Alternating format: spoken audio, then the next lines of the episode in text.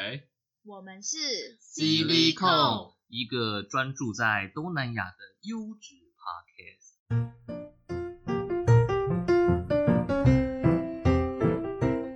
大家好，我是 Rich。我是 Angel，我是俊，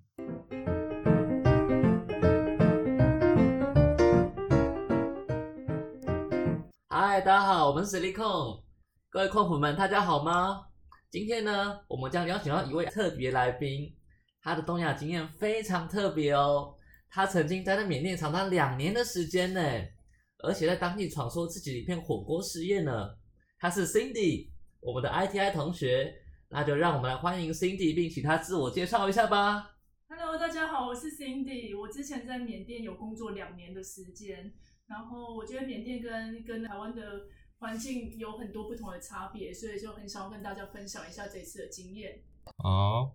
我们第一个想要问的是，为什么你当时有想要去越南呢？啊，不是，不好意思，等一下，不好意思，不好意思！缅甸，缅甸，缅甸。要讲这个的话，要讲很长很长的故事。就是我当初会去缅甸的原因，是因为我那时候从澳洲回来的时候，那两年，然后、哦，你去澳洲？对，我有去过澳洲，然后去那边，然后我跟我前男友两个人是就是经营一个咖啡店，然后在经营咖啡店，在澳洲经营咖啡觉得店，他是一个，他是一个非常欸聪明才智的人，就是他是一个天生。但为什么会让你唱情歌的时候愤而？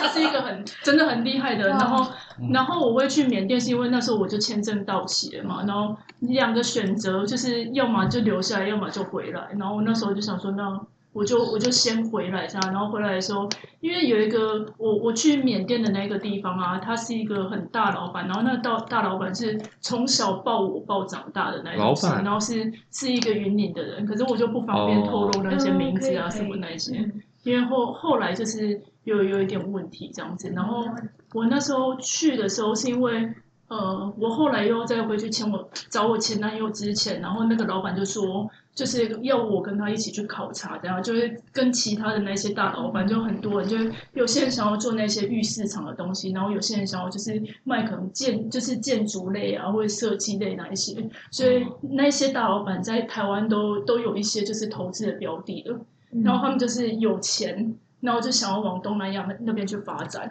所以我第一次去缅甸的原因，是因为我跟着他们一起去，然后跟他们一起去的时候，我就发现哇，这地方怎么落后到一个很吓人的一个地步？我光塞车哦，我从他们工厂那边，他们工厂之后还更远哦，然后他们工厂那边，然后到我们真的店里的那边哦，光塞车你可能台湾二十分钟就会到，它大概要一个半小时。一个小时才会到，然后我们还要提早很早的时候，比如说我们七八点就一定要集合，就是你一定要错过那个尖峰时刻，然后我们已经错过了还是不行这样子，那你就看到这样的地方，然后你就因为塞车塞很严重，就看那个外面的街景嘛，你就想说哇，这边真的很多可以发展的地方，然后他们那些嗯老板们，大家就会讲说哦，我们现在就是要投资什么东西啦，怎么样怎么样，那我那时候就想说，哎，对啊，这边确实是有很多想要做的东西。然后他那时候要找我做的时候，是因为他们那边是做火锅类的嘛。然后他的火锅，他主要卖的原因是因为他是从台湾进我们台湾的那些火锅料，就是台湾不是有那种火锅料工厂什么的，然后就把它进去那个缅甸那边。然后因为他缅甸他现在还没没有那个技术可以做那种，就是像我们台湾那么好吃。你现在去那个市场，然后可以看到很好吃的，就是可以吃到很好吃的那个那个贡丸那些啊，其实。他们缅甸如果从大陆进过来，没有我们台湾那么好吃，所以我们就是把那些东西，然后进过来以后，然后因为我们是其实是台式第一家，就是第第第一家台式小火锅过去缅甸那边，然后他们现在应该是六七周年了，然后反正他们就过过去了以后，然后就他就在那边讲说，因为他们想要扩展他们的餐饮版图。然后餐饮版图，他们想要再去什么越南啊，然后再去什么柬埔寨啊，什么就一起，然后不一定是做火锅，你要做西餐类的，然后你要做其他的，像是他们那时候找我的构想是说想要做西餐牛排类的，因为他们觉得缅甸人很喜欢吃就是肉类的东西，那我就觉得嗯是一个机会，因为我就觉得在澳洲那边就很辛苦啊，就是因为物价又高，就是像我那时候跟我前男友一起在弄一个店的时候啊，就是他那个光工资一个，我们请一个那个什么澳洲的白人啊，不然不然就是那个什么欧洲人，他们不是也是有 working holiday 那种签证，嗯然后他们可能从法国啊从哪边来，那我没有给时薪是二十块澳币那边，那时那一天每每每天工作我就大概十个小时十个小时，我每天都看到就是起床就大概六点半起床，六点六点半起床然后，然后起床之后，然后就赶去店里，然后赶去店里，大家忙忙忙到最后就大大概晚上五点的时候，嗯。就每天都是这样子，然后我们礼拜天还要再去补货，因为你知道多那个吗？我们就是一到六已经很就是一直工作，他生意真的太好了，一直人一直来一直来这样子，可是我就觉得很辛苦啊，因为我那时候。我那时候会想说，我想要过去的原因是因为我看到缅甸，我那时候不是跟着他们一起去考察嘛，嗯然后我就去他们那个店，我想，然后他就说，我跟你讲，这些他们就说这些工人真的都很便宜，那我就说是多便宜，他就说每天早上就是从八九点那时候开始打扫啊什么，我们店里真的开开店是十一点，嗯。然后到晚上可能我们九点半十点打烊，然后他们可能打扫清洁什么十一点才走，所以其实是早上。九点的时候来，然后晚上十一点才走。你一天付他的工资付不到一百块台币啊你付不到一百块，然后我就想说，啊，在澳洲那边，天哪！我是说在澳洲那边一个小时就要付一个五五百块，因为很现实的原因是因为我们是做咖啡早午餐咖啡店的，所以他那个他很看门面的，你只要。请一个，譬如说洋那个华人的外表，然后去站那个柜台，你绝对没有人要来，因为他会觉得他会，你们没有那种感觉吗？就是他会觉得说，就就是那种，哎、是华人开的店哦，那你就会觉得品质没有那么好。那比如说你经过一个咖啡店，然后那个咖啡店里面全部都是华人的话，你会想说它的品质会比较不好一点，还是什么吗？不会，我觉得在我那时候在雪也是没有这个感觉啊，真的哦、还是那边华人很多那？边华人超多啊，哦嗯哦，因为那时候我真的有比较过，因为我们那时候礼拜天的时候在补货之前，我们真的都去吃各式各样的早午餐啊，就是那种就是很傲式的那种，然后我们真的是 有感觉到，你你如果真的里面都是华人在开啊，他们他们是为了混钱，他们是为了拿到他们的身份啊，他们是为了拿到身份才会待着，所以他们就是经营那家店，可能经营个一一哎两年以上吧，两年三年这样，然后他们会开始请会计师做假账。然后做完假假账以后，然后他们就是营业额到一个门槛的时候，他们就可以政府就可以给他们核准这样子，嗯。然后发那个身份给他们，所以你会看得到他们的东西做的都是很没有水准，那个摆盘啊什么，那个是啊。是不能。好想真的真的是不不行看的那一种 那一种型，对啊，所以那时候，而且我们隔壁家是全洋人，就是全澳洲人的一个，就是整个是家族，就是他从什么爸爸开始，妈妈开始，然后什么小孩全部都一起经营的一个家族企业这样子，然后就在我们隔壁，那就不能输啊，所以你不能说怎么请一个这样子。他那时候怎样，你知道？他那时候还梳油头耶，我说我前任，他就说不行，如果是就是这样妹妹头，因为他小我一岁，然后他就说这样的话我看起来年纪太小了，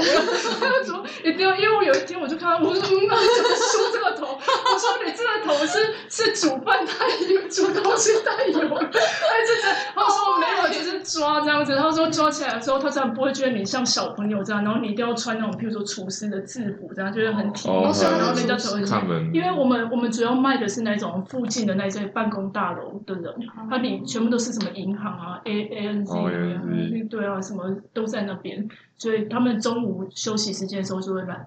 来这边买不东西吃。过不过你们做的生意那么好，你怎么没有想过就是还是继续留下来？就除了除了签证到期的问题之外，因为我那时候就觉得这样子，你看他一到六都在工作，哦，就是一到六都要工作，然后他礼拜天他还要补货耶，就是嗯而且因为他又是店里的厨师，他是从米其林那边出来的，对，嗯。所以他是真的他是真的很很厉害，嗯。然后很聪明才智的一个人。米其林出来，对，他是真的很强。你看他的摆盘啊什么，他是真的很专业的那种型。只是因为他也是要身份嘛，所以他嗯，那时候我遇到他的时候已经快要满两年，所以已经快快拿到那个那个程度。对，然后呃，我不知道讲了，反正就是这样子嘛。嗯，嗯。哎，我我刚才讲什么？你刚刚说，我我刚刚问你说为什么没有想要继续留下？对你说那个工时，工时。对，然后我就我就说，你看哦，那些那些那鬼妹他们，就是那些洋人 洋人他们，洋洋人他们啊，没有洋人他们都会都会每天他们那些什么小小姐她请的那些员工，就会跟他讲说，老板啊，你为什么每天每每一个礼拜哪有人像你这样每个礼拜工作六十多个小时的？对啊，如果文化上对啊然后他走不了啊，因为他没有办法请请到下一个像他一样厉害的人啊，那没有办法像他那么厉害的人，哦他根本就不放心，他没有办法把店交给别人。那你如果再持续下去，要怎么扩展第二家店啊？是，对不对？然后我那时候就觉得很辛苦，然后我后来就去缅甸那时候，然后他们就开始来讲说，哦，他们想要做西餐啊，做什么。我想说，哇，我这边就是有人才啊！我想说这边这个，我毛遂自荐，我觉得这个我就是我那时候的那个前男友很厉害啊，我觉得他很适合，而且嗯钱也有了啊，然后嗯机会什么都有了，然后我就想说，我就先过去嘛。然后因为我是看上的是东南亚的那个薪水真的很低，我那时候就是一人那个一家一家店上下楼那种旗舰店哦，我我后来去才有的那间店哦，嗯。一百个位置，然后一直在翻桌的那个位置，然后我一次可以请三十几个员工，那那时候你看薪水也不会到很高啊，嗯。就是一个人就每天就给他一百块，一一百块。这样三一张三千粉红色就可以。对啊，我那时候就是这样想说，我才我才过去的这样子，对啊，所以就是我觉得有很非常有发展的机会，我是因为这样子，然后我又觉得说那时候在澳洲这样子，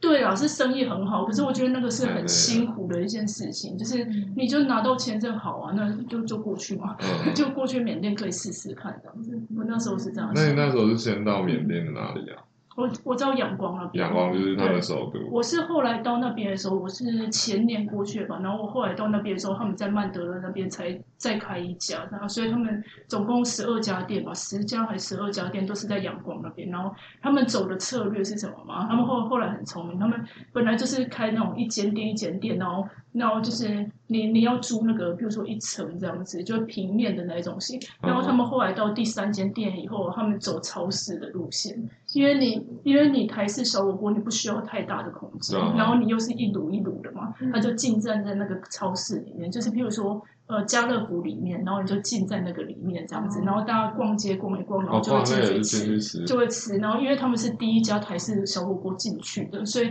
大家是看着那个知名度过去，就是你你的名声已经有了，然后逛逛一逛，然后就直接就进去吃，所以他们可以一直开开开，然后缅甸那边就是没有什么就是其他好玩的地方，因为他那边其实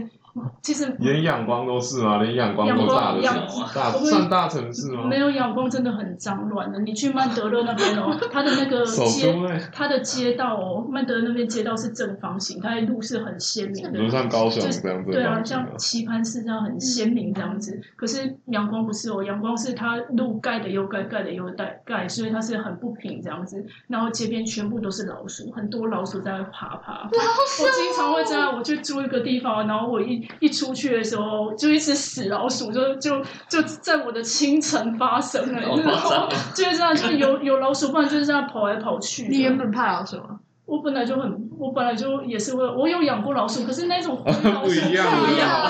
你会你会害怕？人家现在习惯了，从害怕到习惯。没有啊，你知道我们我们店里有，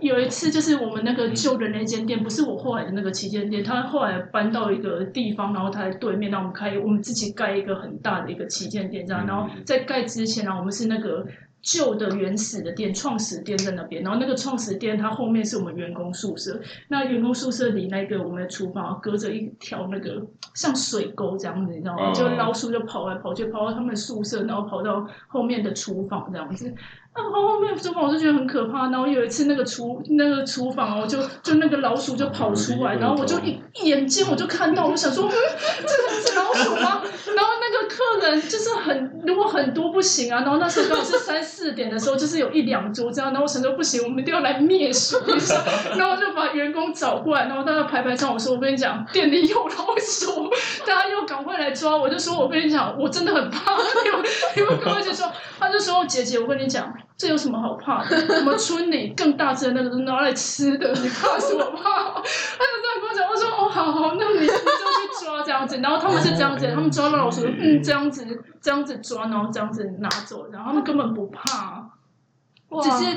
怕抓不到而已。那如果让他们要抓的话，他们怕怕无影无踪那一种，怕是可以直接这样子丢出去的那种型。那个灭鼠的那个那些用品，应该在缅甸会很大卖吧？我们我们会就是真的一个礼拜请那个清洁公司这样子，就是他那种喷枪，那个喷枪不是开玩笑的，你不要想说那是随便这样子然后喷花花草，没有，我们是那种当空中派那种，然后然后请那个真的是是那个就是像是灭鼠专家、灭虫专家这样子，然后在喷喷喷，然后大家都要戴口罩，刘组长在里面，然后我们戴口罩，然后这样弄一弄，我们是真的是这样子，因为缅甸那些虫啊鼠患太多了。对吧？你知道鼠患多到有多可怕吗？缅怕缅甸它是一个就是电很不足的一个一个一个那个什么国家，然后电很不足，对它的电哦，很不足它是缅甸它这是缅甸就是缅它甸，它好像很多店，它之前好像是从中国那边就是进来哦还是什么的，然后它那个怎么样？我们每一个店哦，因为我们是做火锅店，所以我们是必须要有电，我们就一定要有一个很大台的发电机。你们有听哦那很过发电机？吵哎，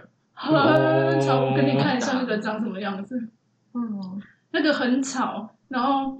然后那那个很恐怖的是怎么样，你知道吗？就是他我们可能一个礼拜雨，我他缅甸哦只有三个季节，一个季季节是很热，就是热就是夏天季节，然后就是雨季，雨季是那种雨下下不停下不。停，然后你一定要多准备一套衣服啊什么的，不然你就算坐计程车，你一出来你就是会湿掉的那种。嗯对啊，然后再来的话就是算冬天，可也没有到很冬天这样子。干然对，然后它下雨的时候，它是最容易断电的时候。然后断电的时候，我们就要把那个发电机打开嘛。有一次很可怕哦，它那个发电机一打开的时候，我们有一个就是小员工就去打开，它那个是烟雾弥漫的，还好那嗯就是它是在外面，就是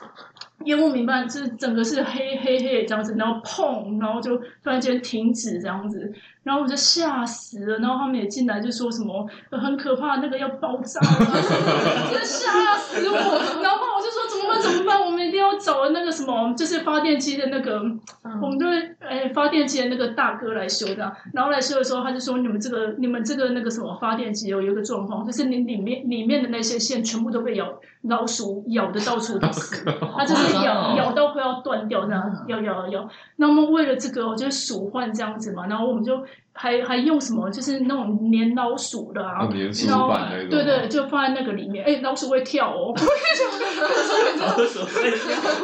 然后 完全不会粘，嗯，不会粘得到它，就是你不管用什么老鼠，就是老鼠要什么，没有一只死在里面。啊。然后线照样被咬，线被咬，所以后来我们不是就不能发电了吗？嗯我们还要趁那种就很晚，可能十二点一点，然后我们街上就真的都没有人，因为他那个发电机非常非常大台，我们要骑那种拖吊车很大台，然后要等没有车，因为缅甸不是塞车很严重，还要等没有车的时候要到我们店里，我们店我们店里那条又是怎么说，就是主呃呃很热很热闹的一间一一一个街，然后。阳光只要很热闹的地方，就是很挤这样子，我们就在在那边。你们有看过那个什么大小 S 那个什么四姐妹去旅行？没有没有哎，没看我们的店就在她她去的那个店对面而已，对面而已，好对对酷哦对面。然后我们就还请那个把那个发电机整个把它扛走，弄走。我之后给你们看照鼠片。那个患严重，我觉得这一点倒是蛮蛮吓从人的。你现在描述阳光到现在，我印象只觉得阳光啊，缅甸是一个充满老鼠的国家，然后真的很可真怕。的，你知道最可怕的是什么？你知道吗？我们有一间店生意很好，因为我那时候是管两间店，然后就是到处可能一个礼拜这间，一个礼拜那一间。最可怕的是哦，旁边哦有一个，就是像是那种啊波波这样子，那波波是是阿贝吗？阿贝对阿贝，然后他是爱护动物协会的还是怎么样？他很恐怖哦，他他的他的狗养的肥到一个很夸张，就是他就每天哦就是在那边晃来晃去，以后他就拿他的剩菜剩饭就在我们店里的旁边就把那个把它放在下面这样，然后他的狗已经够肥了，你知道，然后他还养一大，就是他还准备一大堆，那他吃不完哦，老鼠排排站在那边等着吃耶，然后我们有吧台区，然后吧台区的客人就可以看到那个老鼠，好可怕，可是我们是独立的店。嗯，但是你看得到那个街景啊，就好恶心哦啊，！这个老鼠怎么一大堆？而且因为我们那时候有一个策略，就是我们想要进那个台式的早餐跟那个嗯咸酥鸡，嗯然后早餐后来就是生意没有很好，但是咸酥鸡还在。然后我们那个咸酥鸡，我觉得很聪明，就是把把它就是把它在我们店里就架一个小摊子这样子，然后那个呃怎么说油烟那个？没有那个学生经过的时候就买一下。哦那那个地方就是外面嘛，那那个嗯外面的旁边就是那个老鼠排排站，对，所以要小心。然后那个地方哦，旁边就是我们的发电机，所以它那个老鼠吃饱了以后就会过来来。咬一咬那个发电机。对啊，就会觉得会这样子，嗯好嗯，可怕哦！对啊，老鼠的问题我遇到非常多。那如果要嗯要以三个形容词来形容仰光这个地方，或者缅甸这个地方，嗯你会用哪三个形容词？哪三个形容词？我会说形容词吗对，？形容词你就觉得什么漂亮的啊，或者是呃老鼠很多的啊，类似这种。老鼠很多，然后电很少，然后我每天都要都要来蓄水。你们没有听过蓄水这个事情吗？蓄水是蓄水是你你能想象？说，就是在澳洲过了这么 这么这么舒服的一个 环境，突然到东南亚，然后我那时候我也吓一大跳，因为我那时候不不住在工厂那边，因为他们那时候就跟我讲说，反正就是会有一个套房啊，我就可以住啊，就很好啊什么之类。然后反正我就过去以后，我发现那个他们的工厂新盖的工厂哦。离那个市区，就是我每天坐车来回要三个多小时。天哪我不要好远哦我不要花费这个时 澳间去洲都没那么远。对啊，然后我那时候，因为他们一一过去的时候，他们就说：“哦，我跟你讲啊，那边中文、英文都会通啦，怎么样？”就会跟我讲这些有没有？然后我就觉得哦好，结果就发现说没有啊，他们的那些员工是从那种很村庄里面过来的，哦，那种就是可能他们就是学历大概四五年级，国小四五年级，所以他们是非常单纯、很好玩的一群人，这样子。然后，那当然他们就教育程度不够，所以你要怎么跟他们讲其他的语言？所以我那时候想说，与其我每天都花三三个多小时在搭车，那我不如我就那三个多小时请一个老师，在网络上面找一个老师，然后嗯就是跟我教学。然后我那时候想说不行。就是我好像半个月都是过这样子，一直在搭车的日子，我想不行不行不行，完全没有学习到，所以我我我后来才自己就是在网络上面找啊，然后搬到市区啊，自己找老师啊什么之类的，才开始就比较顺。所以就是蓄蓄水这个是我我后来就是住外面，我搬了大概四五次家吧，就一个外国人在那边住，我觉得真的。很很多东西你真的要自己很很独立，就是。然后我搬四五次家，他们那一种家都是怎么样啊？他们那种家是旧公寓的，然后旧公寓那一种就是它的厕所啊，它不是有那种莲蓬头什么，它上面就是那个塑胶的那种蓄水的那种水水桶。你，说水桶摆在那个水桶摆在浴室的上面，水桶摆摆在浴室的上面的那一种型哦，还还有一种是水桶摆好久以前的摆。那个水桶摆摆在那个什么，就是呃那个叫什么庭院那边，嗯就是晒晒衣服晒衣那边。服的地方，然后你每天哦，他会给你一个蓄水时间，比如说我之前住的话，每天他给你三个时段，然后一个时段是可能早上七点到八点，然后另外中午的时段在晚上的时段，然后中午跟晚上的时段，我我就在上班不行啊，嗯所以我就只能早上就七八点爬起来先蓄一下水，它那个是有一个开关，就这样开了以后啊，然后你要听那个声音哦，它那声音如果那个水满出来，这样你要赶快去给它关起来，不然很浪费的，就是是这样，所以我啊会说。蓄水，每天一定要蓄水。你不蓄水，我最讨厌我的房东怎样，你知道吗？就是我每天就工作很累，就因为我之前有跟一对夫妻跟小孩一起住过，那嗯那个小孩是那种还不会讲话这样子，嗯然后他们就是因为一个家庭你。你一定有三个人要洗澡嘛？我最讨厌就是他们自己没有蓄水，哦然后我已经早上把水蓄蓄完了，然后我每次都是最最晚洗的那一个，然后我回来的时候没有水可以洗澡，对啊，啊，那你那是早上才洗，对不对？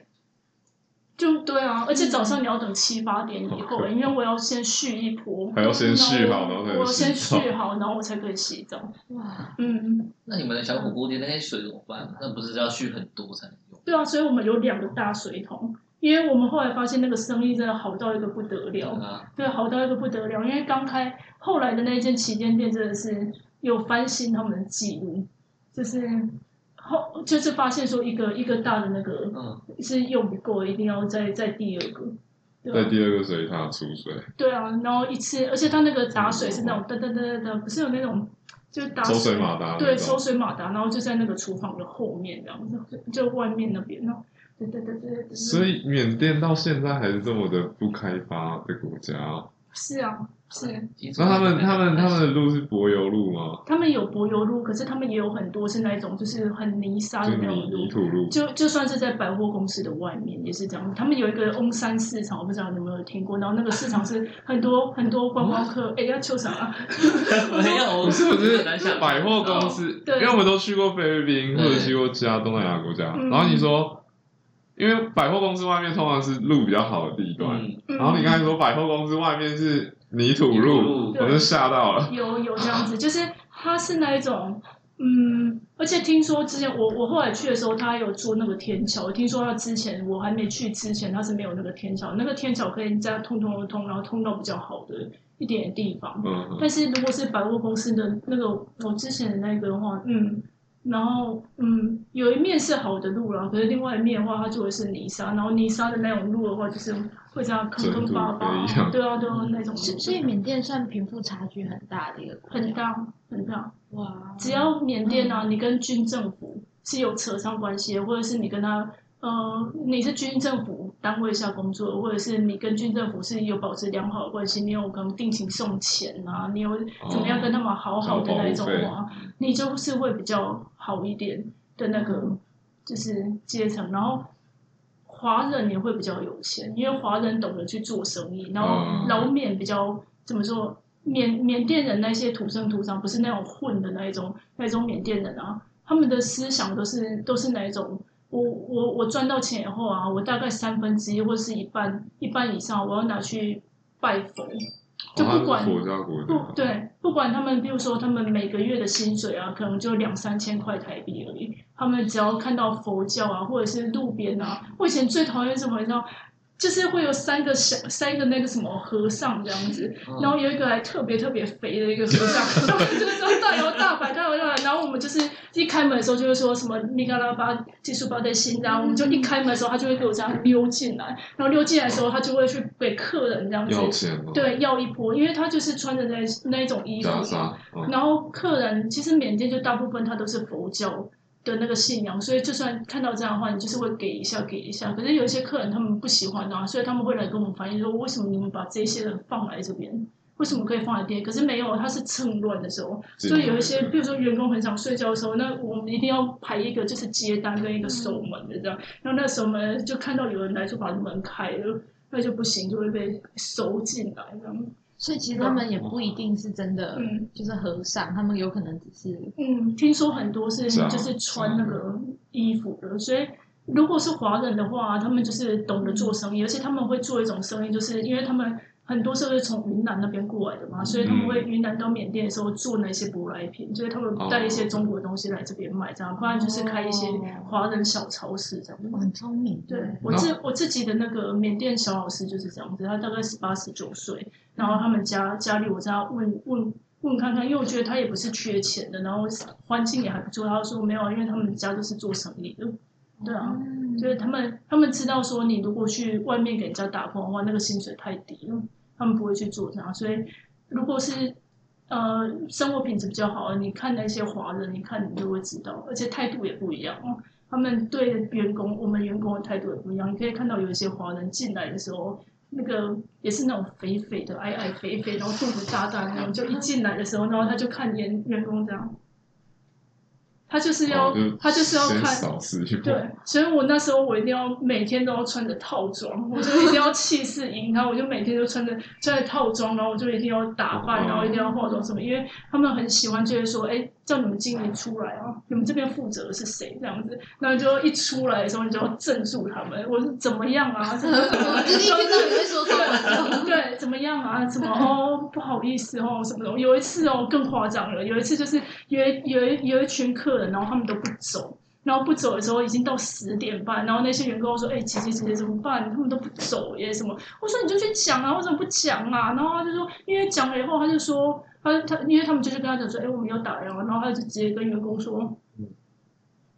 为什么要打烊？你们又没有在外面贴告示说你们是九点半打烊。这么傲，哦我说，嗯，我说，我我就跟员工讲说，这还需要说嘛？他没有看到其他桌都没有了嘛？而且今现在跟他讲，他说没有啊，我们酒就是还没喝完这样子。然后就一个员工去讲，然后另外一个员工在试也没有办法，我就派那个，因为刚开始小员工去讲啊，另外一个我就派那个组长，嗯，然后去讲的时候也是一样，他就说没有啊，我们要我们还没有讲完啊，这样。然后我就说哦不行，那我就出嘛，我就跟他说，哎不好意思耶，就是我们怎么样怎么样怎么样，连滚带跑，就是那种他们就立刻表情很不好意思，我就说气势很重要，我就很支持美姿美仪老师的话，就是你一定要发现自己的气势很很那个我很根本对想不到会差这么多哎，差很多，而且他啊真的很不好意思，不好意思，然后就这样走了，这样，哇我跟他笑笑这样，嗯，哎，可这样会很有成就感。对，我就好人吗？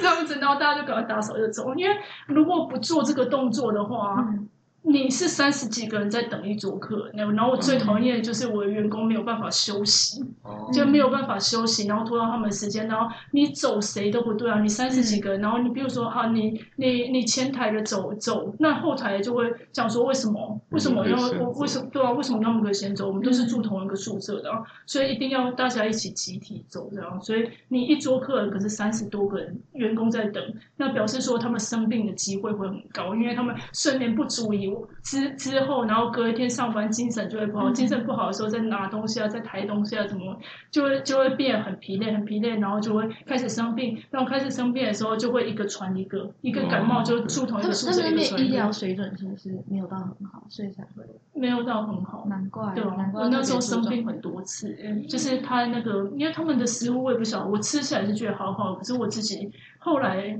回台湾的时候被医生讲说，我之前有胃溃疡，我不晓得嘛，我说我不晓得，他就说哦他就说有那个就是。胃那边有一点破损，然后他就说你之前是没有看医生还是什么？我就说有是有啊，有就是因为我有生三次大病那一种，然后三次大病是哪一种？我我去到医院的时候，然后是整个胃是一直在抽，一直在抽的，然后后来反正就吃药，然后我就觉得怎么我人生都没有生过那么大的病，就是我吃药以后还要过两三天才会好。我后来才想想啊，对，那应该是那个胃溃，就是医生说的那个胃溃疡的关系，对吧、所以三次都在缅甸这样。三次都是在缅甸，对啊，然后可能我们吃不习惯那些食物吧，那些食物是蛮好吃的，可是它可能是太辣嘛，你哦你去吃的时候你感感觉不行，因为你你也怕辣啊，嗯怕什么那些，对，你要小心。你哦，所以缅甸的味道是偏口味是偏辣的。他们很喜欢吃辣，而且他们的那个辣是真的把辣椒然后弄下去的那种，不然就是辣粉，哦然后你很厉害种种子。呢我没有吃那个，可是我就不晓得为什么我我会生病生成这样。所以他们的料理是比较偏向云南云南菜那种吗？云南菜哦，就是云南水菜水酸嗯辣酸辣，对，算对对，或者是重庆、四川那边的菜。嗯，而且他们很喜欢吃那些酱料，就是那一种，比如说他们有白饭哦，他们就配一大堆酱。我们以前有一些酱就是叫什么，呃，反正就是那些混在一起的那那一些酱这样子，然后他们就可以一个白饭，然后就配像是我们豆瓣酱吧，他们就配一匙豆瓣酱然后再再然后再辣粉用下去这样子，他们就就饭，然后酱料，然后没有菜跟肉。因为大家太穷啊，然后一下、一下子就要来借借钱，就会一下子他们就会说啊，因为我们因为我有去过他们的家，所以我知道他们他们这个讲起来也是讲很长，就是他、嗯。你知道这就是一种恶性循环，因为我店有三十几个员工，然后跟公司借钱的人也是非常多。那借钱的时候，他们的一定要写原因，我一定要写说为什么他们要借钱，然后一定就是说我们我们我们家里，因为他现在雨季要到了，所以我们家他们是那种竹子的房子，像这样子竹竹子的那种房子，竹子然后搭起来那种小对，像老师说的那个越南那一种，嗯。是那种，然后把架高，然后它是没有厕所，然后它有厕所，它只是给你挖一个洞在那个柱，子那边，很传统然后。就直接下去，直接下去，然后他们还会养什么牛啊，养什么在那边，那他们是哪种房子？高脚屋是吗？哎，对对，算高脚屋。高脚屋对啊，给你们看一下。它它呃，它会算是离开地面大概一公一两公尺那种那种样子的房子啊。嗯，对对，没错没错。嗯，然后下面可以养些东西，什么养鸡呀、养鸭之类的。下面应该是烧东西。像这种这种还是比较好的，可是我员工住的没到那么好，他们同一个村庄，嗯，那可以看到。这个算高级的？对，这个算高级的，然后路是这种路，这是什么？这不是路吧？他们的路很多张，而且因为 他们上面把就是放个沙袋，因为你知道为什么放沙袋？因为雨季的时候你对会滑，可是我也是被滑了很多次这种这种路。我还蛮好奇，他们如果吃不起那些肉啊、那菜啊那些，那卖鸡排怎么会？就会有人是都是有钱人在买鸡排，对啊，因为他们就是它旁边就是一个小学，那个小学嗯你上得了学的话，应该都是上哇，还他们家里有是他们还上得了学，就是对啊因为我员工有一个现象就是。他们他们是很努力是没错，可是你看到他们，你会觉得很心疼，因为他们翻不了身。他们就是嗯很多人都是家中的那个长姐，然后我们店里不收男生，只收女生了，我觉得比较好管，就不会被那些臭男生那个有的没的这样。嗯然后后来就是男就是收女生嘛，然后很多大家都是长姐，然后长姐出来工作，因为为什么？因为爸妈没有工作，然后爸妈没有工作，还生了七八个小孩。爸妈没有工作，嗯，他们就在乡村那边，乡村那边找不到工作啊，那你找不到，你你只能做那些，譬如说像农业，可能有一点点小地，然后他就说，他就说，就是我就说你爸妈在做什么，然后他就说，嗯，就是在做农啦、有稻米啊什么之类。我说，所以就是有收入，为什么会没收入？他就说，因为那种很不稳定啊，因为嗯那个什么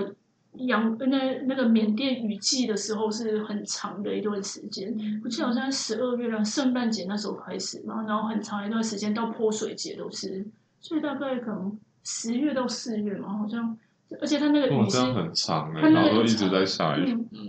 那个雨是下不停的，所以雨下不停的时候，你那个农业怎么种种不好啊？那不然就是太热，嗯热的时候泼水节那时候就会热到一个。嗯有四十度吗？还是什么多少那个？所以那时候我待得下去。对，有有有那你在那边待，你在那边待多久啊？我在那边待大概两年吧，都没回台湾。有啊，他有那个就是三个月一次的返台假这样子，对哦那还好，我想说 两年都在。我我那时候我是那时候待着的时候啊，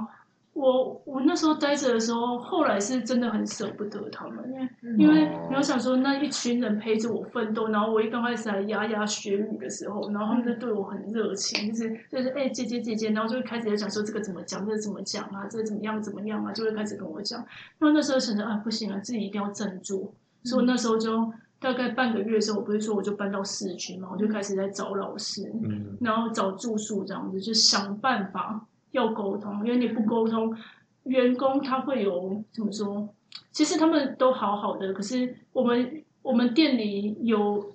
大概两三种那个种族缅缅甸总共大概七个种族吧，什么耿营啊、庆啊什么之类有的没的，还有本马这样子。然后对，然后他们会，你可以看得出来，他们其实有一点不太一样的地方，就是如果是那种纯老缅的那一种，不是像我我我那个大部分的员工是耿营族，就是住比较远的那一种嘛，他们会比较奸诈一点。他那种奸诈，对他们真的哦，这他们的奸诈是哪一种？他跟你，他很会讲那种，我们就说什么傻傻嘎球球里比我的得这样子，就是很会跟你讲很好。哇、姐姐你今天很漂亮耶！哇，真的，哎，怎么会这样子？哎呀，我真的太喜欢你了，什么什么之类的。然后你要去观察哦，你绝对不能被这种甜言蜜语给给那个 给那个洗脑是，冲昏了头。对，嗯因为因为之前有一个吧，之前把他升为做那个小组长，因为我们我那时候我们就一定要升一个，因为三十几个你一定要挑一个比较优秀的，因为你可以不用那么累啊，因为你挑一个比较优秀的让他去带你，嗯，那你也不用说自己还要很很就是很很那个很难的，还要一个一个解说这样子。能力有限，我就想说，哇，那时候就是语言能力有限，我一定要培养，就是小组长这样。那那小组长就是他是本麻的，就是老缅的，他就是很会讲话，但是我就发现其他员工好像对他没有那么服气，这样子，就是没有觉得说他应该是要当小组长。然后你就去观察，你就会发现说，哎，他是很会讲话，但是他的手机都会放在这边嘛，然后他去厕所就会去很久。然后就在里面玩手机，机然后你会看他挑工作，哦那比如说我在的时候，他就开始在拖地什么什么，那，你就三不时就给他溜一下哦。如果如果他没有发现我在的话，他是要别人去拖那些地方，就可以观察一下。所以如果升组长的时候，我那时候的经验是，你一定要升那种很肯做事的人，他不用很聪明没关系，可是你要那种很老实的那种型，因为老实的，然后他又很肯做事的，下面也才会服他，下面才会觉得说啊，对了，他他是确实是没有在偷懒然后，他确实是很好啊，所以他应该要得到这个位置啊。可是你如果升一个是那种。就是一直命令人家做事，然后自己那种不做的那种，然后下面都是会反弹的。我那时候是这样子，然后诶，那我讲到什么？就是种族这一种，哦对啊，对啊嗯，那什么英，哎，那是什么族忘记了？嗯更金跟更更音跟本嘛。然后哦我自己是觉得本嘛比较近一点，因为他们毕竟是比较市区的，所以他们是真的很会讲话的那种型。哦，然后我的员工几乎就是从葛营那边来，葛营或是秦那边来的。然后这种的话，他们就是家里生太多小孩了，就七八个小孩，然后他们一定要找一个长姐出来工作嘛。那长姐出来工作，她就一开始刚开始就跟店里借钱，就说哦，我们家里可能哦那个什么屋檐在漏水啊。那我爸爸就说要借钱啊，什么啊，爸爸爸爸妈妈没在工作，他没在工作时间很多就。跑去生小孩，你知道吗？我有时候 真的又讲一个题外话，就是真的啦，我真的觉得有一个很妙的事情，就是我们班，我呃不是我们班，我们我们我们那个店哦，有一个很可爱的一个小女生，大概十八十九岁这样子。那那个小女生就是我们就是叫哇豆豆哇豆豆，因为她是一个肥肥短短的一个女生，可是她长得很可爱这样，然后每天都在开开心心开开心心。然后她就是因为她自己是长姐，然后她很很小的时候就出来工作这样子，所以她是有回家，可是她那种频率是很可怕，是那种她有时候跟我讲说姐姐姐姐你知道吗？我说怎么样？他就说：“我昨天回家，我说回家怎样啊？”他说：“嗯，我在路上的时候有一个人在跟我打招呼，然后我说打招呼，嗯，啊怎么样？你出来？”他说：“他是我弟，我现在认不出 来。他是我弟，我认不出。”好，我说他为什么？然后他就说：“嗯，不晓得，因为我爸妈生了七八个，然后这样，所以我就认不出来他是我弟。”然后我就说：“哦，好。”然后然后他说：“还有一件事情我跟你讲，就是我我我想要再跟店里借钱。”我说：“你已经借了一百五十万，你借什么借钱啊？”他们说：“没有没有，因为我回到家的时候发现我妈怀孕九个月了，所以我妈跟我讲说要来借钱，因为小孩子要去医院这样子要去生。”我说：“好，你妈都没有跟你讲。”他说：“嗯，就是手机就不方便，他们联络不到我。他们还会很荒谬的，就是他们的手机那个 SIM 卡、他们会一个丢过一个，就就是他们。”我也不晓得，他们就是会一个门号换过一个门号这样子，所以也有可能家里会联络不到。然后他就说没关系，我就说你已经借了多少钱，你还要再借啊？他说没关系没关系，我妹妹也要来工作了，现在不是有缺吗？我有一个小我一岁的妹妹，她她她妈妈几岁？然后三十三十五岁那边生了七八个小孩，三十五岁，然后他十八十九岁，所以表示就是大家都差一岁一岁一岁一岁这样升上来的，他妈妈十九岁的时候很夸张啊，很夸张，对啊。对啊，这种事情很多，所以你要想说他们没有办法翻身啊，因为他们家然后我就说你，我就我就说你把你爸妈叫过来，我要给他教训，给给他一个爱的教育。我说小孩不能生那么多，你生那么多，你就是没有办法教育小孩，没有办法教育小孩，就是一直都要做这些很粗犷的东东西，那你我怎么会甘心？他说没关系啊，就是家里生很多小孩就很热闹啊。什么？很热闹大家大家大家可以一起相伴啊！我说，可是就没有没有钱可以吃饭的。他说才不会嘞，我们家又有一个新的一个小孩又出生了，这样就是他爸妈给他们的观念就是这样，他们生生小孩，然后家家里很热闹这样子，然后很热闹之余，他们可能十四十五岁又可以有人出来工作了。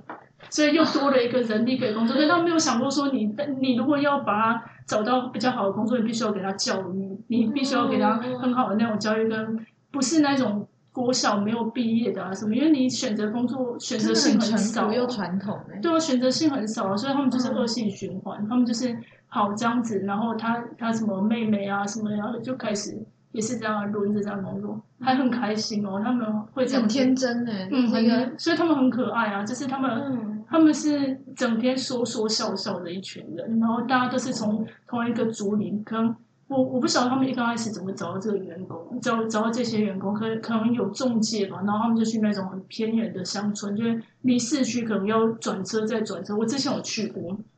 这样转车再转车。那那个村里他们就是号召，就说，哎，现在就是店里有缺人啊什么的，然后他们其他那些租赁的人就会说，哎，没关系啊，那个 H Y 也在那边啊。那那个谁谁谁三定也在那边啊，那可以啊，我们就我们就可以一起跟他们过去这样，所以一下去有时候会就几大堆人，对啊，然后我就去村里的时候，我就说，哎，又缺工了啊，什么之类的。然后后来他们就说，哦，好，这个可以，这个可以，这个可以这样子。然后大家就又来工作了。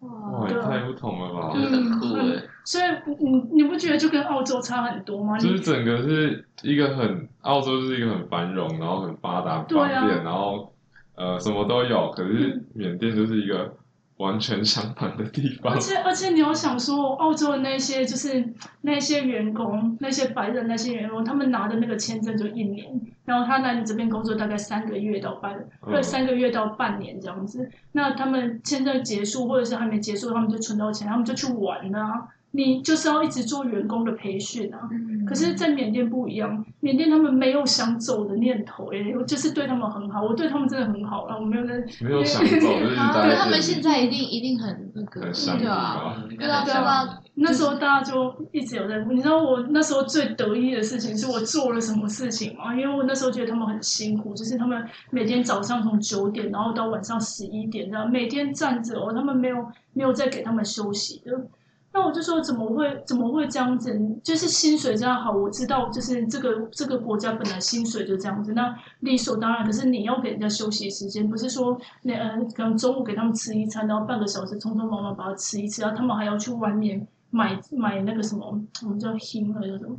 嗯，我们就是买那个自助像自助餐那一种的。然后买来啊，配来吃啊，然后半个小时他就赶快出去工作，赶赶快赶快去工作。然后那时候最得意的事情是，我就跟我老板说，我觉得要分两班制。我说我的店不需要一次三十个人，这么多人同时间工作，因为。中午，比如说两点到五点的时候，他其实是没有那么忙的时间，所以我就说，我觉得可以安排就是一半就好，前台留一半，后台留一半，所以就大概就留可能五个啊，或者是七个这样子，就各留一半，其他就回宿舍休息这样子。对啊，你一定要给人家好的休息间，而且我那时候我就跟他讲说，因为我觉得员工没有充足的休休息时间的时候，他们会集体一直在生病，而且他们那个生病哦，有我们有一个病叫痘鬼。是有点像登革热的那种型，就是它会好像红红的还是怎么样，就会一个感染一个啊，它会整个发烧，那它传染力又很强，然后我们又是一个宿舍里面，然后塞了一大堆，我们都跟房东就讲说，我们大概就是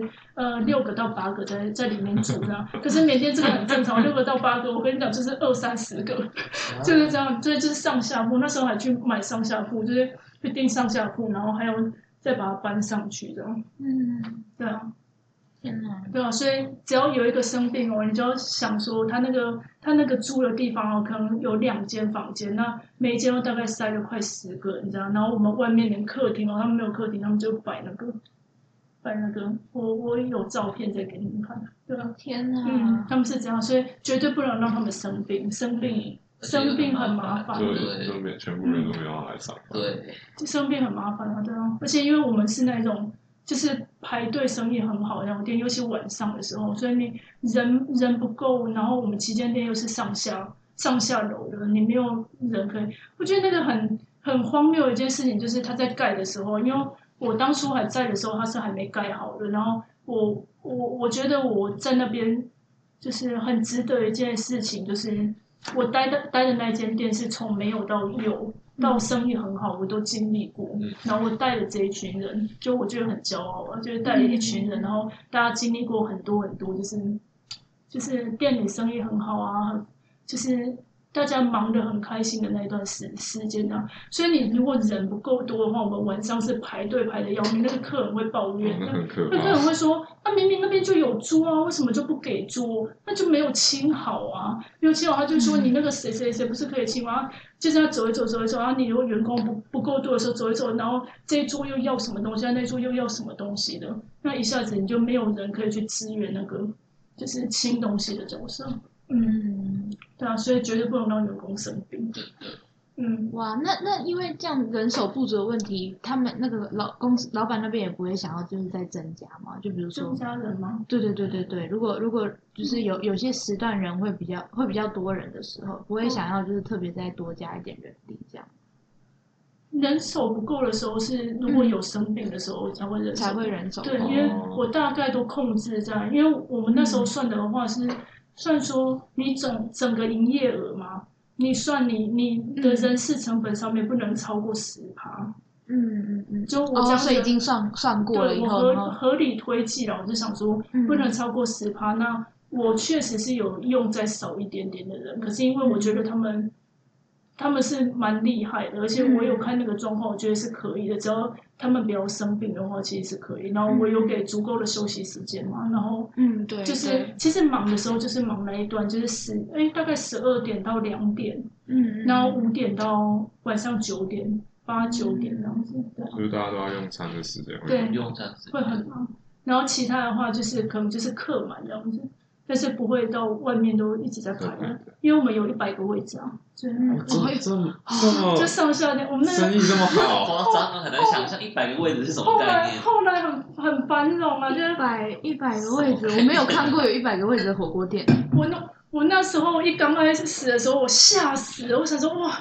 盖了一个那么大间，那我头头一个月的生意就是没那么好，因为我们的另外一间店生意是很好，店是在是在很近的地方，嗯可是他要过一条街这样，然后过一条街那个地方他本来是客人就很很多。可是问问题是在于，我说那那那间店啊，嗯那个宿舍里那个后厨啊，有一个水沟，那那个水沟会有，也不算是水沟，就是很脏的一个地。哎，对啊，有算是有水沟这样。然后那个老鼠太多了，所以老鼠太多了，其实它那个后厨是很脏的。问题，嗯，它那个后厨是很脏的，所以后来就想说，就是因为我们也有在做那个，就是室内装潢类的。嗯，老板的最小的一个儿子是在做这个，然后他他后来就是就是有在那边，然后他们就大家就一起规划嘛，然后就说什么什么设备要放哪里啊，什么之类的，所以后来就渐渐渐渐就盖好了，好像盖盖了很久诶、本来。本来说要开幕，到真的开幕大概过了多多过了六个月吧。缅甸的速度就是你知道快不起来，然后你要一直盯，然后不然就快不起来，然后然后所以那那边的客人本来就很好，可是那边的客人那那那一间店关了以后，很多客人不晓得说我们的店其实移到对面，哦所以他们还不晓得说要要到那边去吃这样子。所以刚开始的一个月的时候，就是生意没有那么好，是后来的时候爆满，我也吓了一大跳。对啊，嗯，嗯，了解。哇，真的故事很多哎、很多真的。那你除了那个嗯他们呃平常在家里生没事就在生小孩这个嗯不同的价值观，那你还有碰过什么其他那种 culture shock 吗？嗯，文化冲击。我就是想一下啊就很很印象深刻的文化冲击。就是啊，就是我讲佛教那个啊，然后我们说哦，哇，我那时候真的是给一个精神教育，你知道，因为我就是我就是那种就想说，你知道人定胜天，你一定 真的啊，我就想说人定胜天，你怎么会？就是你已经那么没有钱了，然后你还要在那边讲说，哎、我哎哎姐姐姐姐，我这个礼拜六日要请假，我说请什么假？我说我就说公司那个什么六日不能请假，然后请假的话你，你又没有年假，你这样请的话，这个公司是好像三倍三倍的钱去扣那个一天一天这样，就是等于是你两天没有工作，你其实是被扣六天的薪资这样。我已经跟他们讲好好，他说他说没有啊，我就就是我爸妈就跟我讲说，就是这个很重要，而且我也觉得这个很开心，就是参加这个很开心，所以他们就就去那个就去放假了，这样。所以我觉得也很惊讶，就是他们单纯到就是对对宗教真的是太着迷很了，狂热哦。很狂热，然后他们太信这些东西，然后他们信不是他们自己自己信，而他爸妈他们的爸妈传给他们的一个信念，这样就说，哎，就是有宗教就一定要参加什么。可你要想说，这些爸妈他们是很闲的爸妈，他们没有工作，哎所以他们可以花很多时间在在做这些宗教活动。没没事，你就可以在做做这些，就是啊，可能煮东西啊，可能这样摆摆出来啊，然后大家组里的人一起吃。那你想说那些很有空的人，那是因为组里的人大家会留在那边，就是因为没工作啊，对啊。然后他们还叫有工作的人回来回来，那有工作的人回来以后，可能家里就他一个人在有薪水，嗯，然后这个月他就被扣了六天的钱，那就是一个恶性循环。嗯，所以我就觉得他宗教狂热这个是我很没有办法理解的。我那时候真的是，哇，把他们带去小房间了，我就跟他讲说，我跟你讲，我跟你讲，我真的很圣天啊，你这是什么宗教？我说没有了，没有啊，就这这真的很重要，我说你自己好好想想啊！我说我那时候讲了什么话？我说跟他讲说，我说我跟我跟你讲啊，你没有钱吃饭的时候，你以为冯主会来帮你哦？就这样，我就给他揍的要命，然后他们就说 没没没有啊，就好玩啊，大家就一起聚着这样子。对啊，这这个也是我很没有办法理解的，完全没办法接受。你们会吗？你们会？我我我不会不会到这么狂热没有到宗教信应该是仰吗？我没有诶，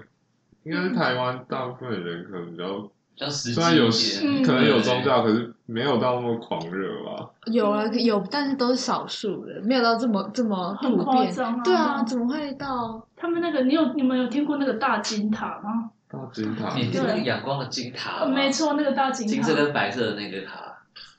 哪有白色啦？白色啦？金色的他来乱是头顶，然后白色的那个塔身，有吗？没有，他那个大金塔就是他全部都用黄金去去打造的，然后有一一一个一个一个一个塔这样，然后里面哦金碧辉煌的呀啊，那个那他们能盖那么多，都是大家捐赠来的钱。因为那个就像是一个地标，外国人也会去，然后他们那些就算穷人哦，他们也会去那边，然后就是给很多香油所以想说他们很没有钱，可是他们的寺庙竟然可以盖到一个比台湾还有夸张到超恐怖。你们可以查一下大金塔，那个很恐怖的，整个都是就是整个都是黄金的一个地方这样子。其实听完以后蛮想去缅甸看一下的，嗯因为听你讲真的是啊是一个一下机场一出机场就会很惊艳的感觉，不论是不论是老鼠还是还是金塔啊，又或者是那边，嗯哎、所以走在路上看得到和尚是吗？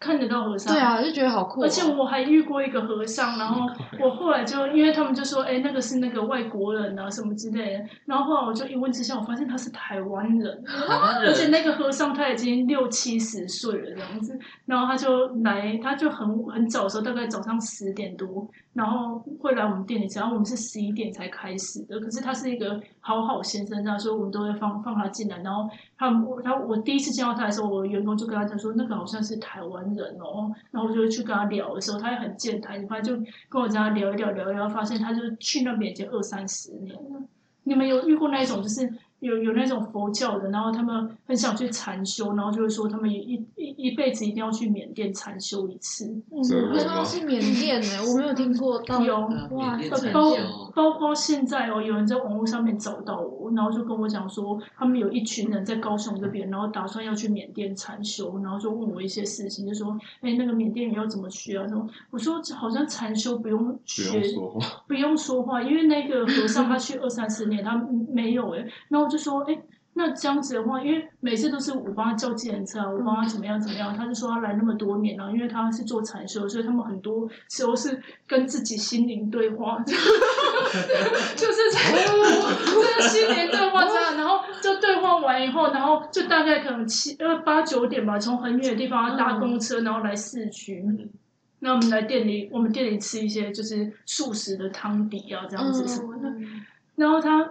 他也是一个很妙的人，他就是跟我聊一聊聊一聊，然后他就说什么他最近要回台湾了什么之类，就是来跟我告别。我说哈，你要回台湾？你不是来这边待二三十年了吗？他就说嗯，对啊。然后我就说、嗯、怎么会？你是得到了还是怎么样？我 说没有啊，他年纪也到，要回来领国民年金。我说小屁啦，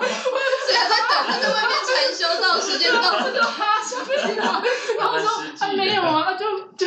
就年纪到了、啊、这样子。然哇，后每次看到我都会说什么玩大把得签大把得什么什么，就会祝你什么身体健康，祝你有钱啊什么，他就会念一大堆。他不会讲缅甸话，可是他就会讲那些祝福的语。嗯，就玩大把的，就是说祝你愉快啊；签大把的，就祝你有钱啊，什么什么，他就会让他念一段，然后就会跟我们每个员工就讲，说撕一下，私一下，私一下，所以我们员工都很喜欢的，不会跟他讲话，哦。大家就很喜欢，然后员工就这样，啊，结束吧，这样子，然后他就护送他走，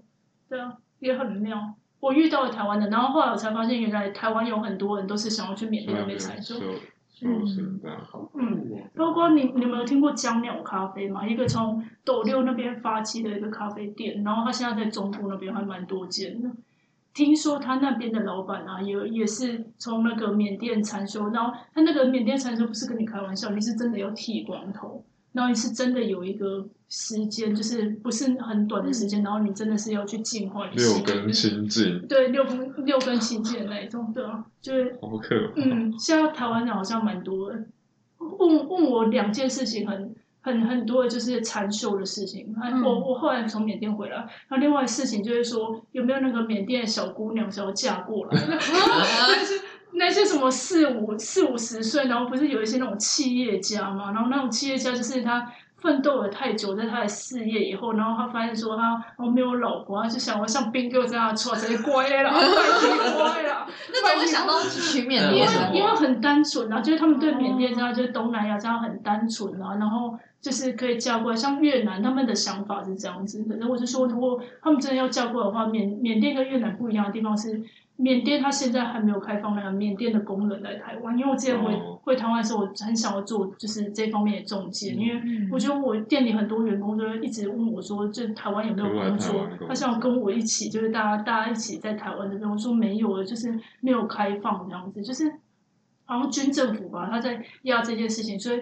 呃缅甸它什么泰国啊，可以去泰国工作啊，然后什么。哦，日韩、日国、日本、韩国也很多工作，可是台湾不行。那，所以我那时候就跟他们讲说，如果你真的想要娶一个缅甸的老婆媳妇的话，可能会比较困难。然后你如果，而且因为语言也是一个障碍嘛，然后你如果真的要娶的话，华人也不会嫁过来，因为华人他们比较有钱嘛，华人就是他会讲缅甸语，又会讲中文的，那他们通常都是比较有钱一点，他们不会想要来台湾嫁一个老头子啊，就算你很有 很有钱，可是他们家也是做生意的啊，他们不会真的要那个。嗯，我我后来我那个呃我我那个老板啊，他的那个小儿子，那那个小儿子后来也是娶一个华侨，然后那华侨也不是那种没钱的华侨，也是那种就是家境还可以，在曼德勒那边的，所以嗯。就是真的会嫁过来的话，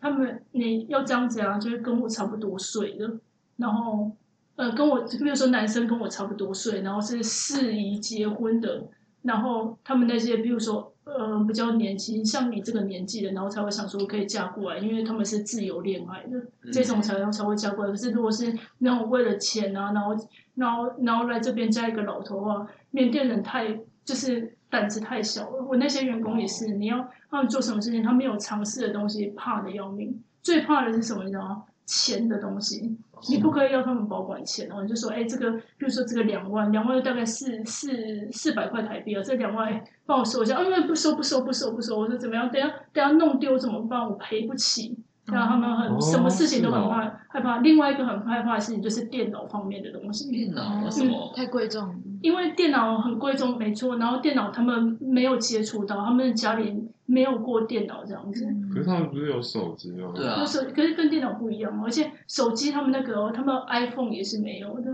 就是他们那个手机都是二手再二手的那种手机，不然就是中国那边过来的手机。中国那个手机叫什么？华为、小米对，华为这样之类，对对对，小米小米他们会用小小米，嗯然后小米他们买的话就大概可能三千块台币，就这样子，要存一个月的钱，然后去买一个小米的手机，对啊，然后他们买那个手机的话就是打电话，然后他们有一个叫什么？诶这个叫什么？他们不是用 Line 的，他们用一个紫色的一个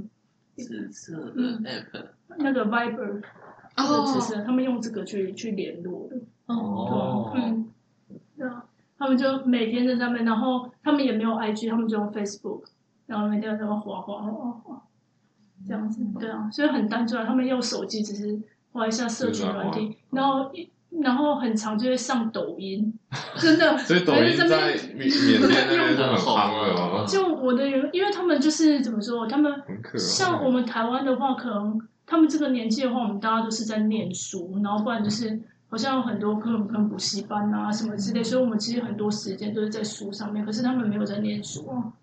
对啊，他们没有在念书，然后工作我之前有试过，因为我之前很想做一件事情，就是我很想办学堂。哦，就是哦，就开学校这样。嗯，不不是开学校，是那种我不是有分那个什么两班制嘛，然后他不是有那个休息时间，就是一一呃呃有什么呃两个小时的那种休息时间，然后然后分两班，然后我就想说，嗯，应该要做一些就是员工教育类的，然后他们就跟我一直在那边吵说什么，哎，想要学中文啊，想要学英文啊什么的，我说好啊，那我就去找老师看看好了。然后后来我就真的有一次，因为我们店还没开幕之前，有一段大概一个一个礼拜的时间嘛，是没有办是没有办法开的，因为后来才发现缺东缺西，我们没有办法开幕，所以我那时候就跟他们讲说，哎，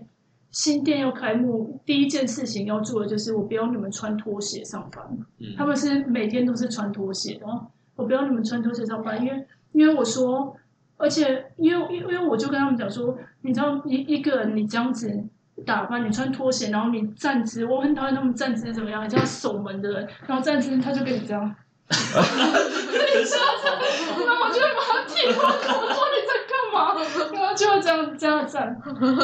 啊，不然有时候时候就被抠抠抠。抠脚，那我就跟你讲说，为了避免这个问题，我要你们穿布鞋，因为不然三不时他们就会在想事情的时候就在那站站站。然后那时候那个什么店还没开之前的时候，我就想说要去买布鞋，然后买布鞋那边有那种就什么中文补习班、英文补习班类的，然后我就说，哎、然后他们就很有兴趣，然后他们说：“哎，好啊，好啊。”然后我就说：“反正我现在就是新店开始，然后有新的规矩，然后我想要做的事情就是我分两班制，然后这样大家有休息时间，你们就没有办法，因为他们之前就说去那个补习班要怎么样，可是我们又没有时间可以念书，因为每天就是早上九点可能到十点这样子，四点十一点没时间念书啊，这样上课也没有用。我说好，那我就现在就分配休息时间给你们。那他们去上完以后啊，就回来的时候就跟我讲说，真的跟不上，就是因为他们从小他们的教育不够，然后他们的那些老师是从村庄里面来的老师，从村庄里面来的老师，你就算譬如说你四年级、五年级过了，可是他那个是很松散的那一种，就是他可能要你背背课文，他就说好、啊，你这年级过了，那你就换下一个年级，跟城市的教育是不一样。这样可能哎，我们云林，我也是，嗯，对我们云林资资源也会比较少一点。你们北部的嘛？我之前后来上台北的时候，我觉得台北资源很好，城乡差距很大。很大，然后他们又更大这样子，对啊，所以后来他们有上英文课或中文课？有啊。后来我就上，嗯而且我就是想要让他们就是有那个动力啊，因为我有一次有教他们，就是我找几个，然后我想要试试看，这样我发现就是教完以后，因为我自己的缅甸语也是牙牙学语开始嘛，所以我有一些教材，那时候有一些教材。那我就想说，那不然就教很简单的那一些，就是什么，嗯呃，很简单的打招呼什么的，然后就发现说，哎，他们好像都不会。那我说你们学校没有在教那个英文啊？他说有啊，可是就是那些文法什么，他们是我不太懂的。所以你他们这样不太懂的状况下，他们去上补习班的时候，他又是一个很大班制的，他就算很便宜哦，他可能两个月，然后一个礼拜给你上四个小时的课哦，那没有办法，也就是每个月大概就多少钱啊？我呃大概一千块台币吧，差不多一千块台币。便宜耶，嗯，而且我自己付钱去给他们上那，因为他们哇，超好很有的，心耶超好的老友善板，企没有，你业要想，没有想说他们背后是很多个弟妹。我之前听到觉得很感动，嗯我就说，他就说我我没有钱没有关系，可是我要我弟妹念书，然后我我要我我我我这份薪水我不花没关系，反正我就在这边工作，然后我不念书也没关系。我说我就说你讲这什么可怜故事，姐姐我钱给你，你给我去念书，我就给我们店里的小组长。嗯，就两个小组长，这样因为我就想说，反正就试试看嘛，因为他们每次就很沮丧，就跟我讲说什么客人就在那边讲说你们店里怎么连一个讲中文的都不行，那些华侨很机车的、哦，他说你店里有连个讲中文的都不行，那个什么之类的，之前还被留过负评哦，就说一间店哦，连个那个什么讲华语的人都没有搞什么，那我就想说我们这里是缅甸啊，你是想要怎么样啊？缅甸的地方为什么你一定要有一个会华语的人？对啊，所以他们那时候就说很想要学，我就想说好，那就可以一起去学这样。然后他们那时候是有些人学中文，有些人学英文。然后学英文回来的时候，你会发现说，因为他们国小上的很不完善，这样，所以你再怎么样，你跟着一个很大的补习班，你吸收不进去的，你没办法，你能做的只能是怎么样？大家程度一样，然后一间店大概三四三十个人这样子，然后你就真的请一个老师。那那个老师，你可以可以用一个方法，就是你请一个翻译，嗯然后刚好可能说我是外国人，然后我也可以问他问题，然后他还有可以教那个员工就是中英文这样子，对吧？最好是请翻译，就是你不用再花一个钱再请一个那个，因为请翻译的话多少钱啊？大概嗯七八千台币那边。可以。我那时候我老板没有配翻译给我，是，所以我那时候很幸运。那。你真的很厉害，没有配翻译，然后你可以在缅甸混得风生水起，因为我就是超强。太独立的人吧，我我也不晓得，因为他那时候就一直觉得说，嗯，怎么会这么怎么会这样子，好像都适应没有问题这样。哎、我我，因为我就觉得好像你到一个环境吧，而且我那时候受受很多很多的打击，对啊，我那时候受很多的打击，然后我就想说不行，因为你没有办法每天一直在流眼泪，你我哭大概哭好像一个月有，我一个月可能瘦了八公斤嘛。对啊哇塞，我那时候真的压力很大的时候，我想说啊，不行，上什么样的打击啊？我那时候是轻便啊。对啊，然后那时候想说，哈，怎么会跟我想的不一样？就我以为这是对我来讲，你们有看过荼蘼吗？荼蘼是什么？看到荼蘼的荼蘼，荒非常的没有，就是杨杨丞琳的那个啊，啊没有，图迷就是他有说什么方案 A、方案 B 啊，然后方案 A 的女生就会选择跟那个男生结婚，然后方案 B 的女生就会选择去上海工作。嗯，嗯，那我就想说，那我根本就是我，我只是方案 B，我就是方案 B。我二零一六的直直剧场哎，对啊，这很好看。一下哦，哇，我。每次看到这部剧，我就会心有戚戚焉，我想哇，这个真的是，嗯，人生写照。真对啊，而且你又在异地工作，然后又嗯又有一些其他的事情，我觉得双重打击之下，真的能够那么独立，嗯，然后那时候真的，我那时候真的打击太大了。然后那时候是你眼睛没有眨哦，眼泪就一直掉掉了掉。我就想说，哇，我到底选了什么路啊？为什么会把我自己放在那边？是对我是觉得这边、呃、那边是很有发展，没有错。我那时候是真的这么觉得，而且我很相信，就是我眼前看到的一切都是好的，但是发生了这样变局，我想啊，不行，自己也是要努力。然后我觉得很感动的事情吧，就是我那时候其实生病了几次，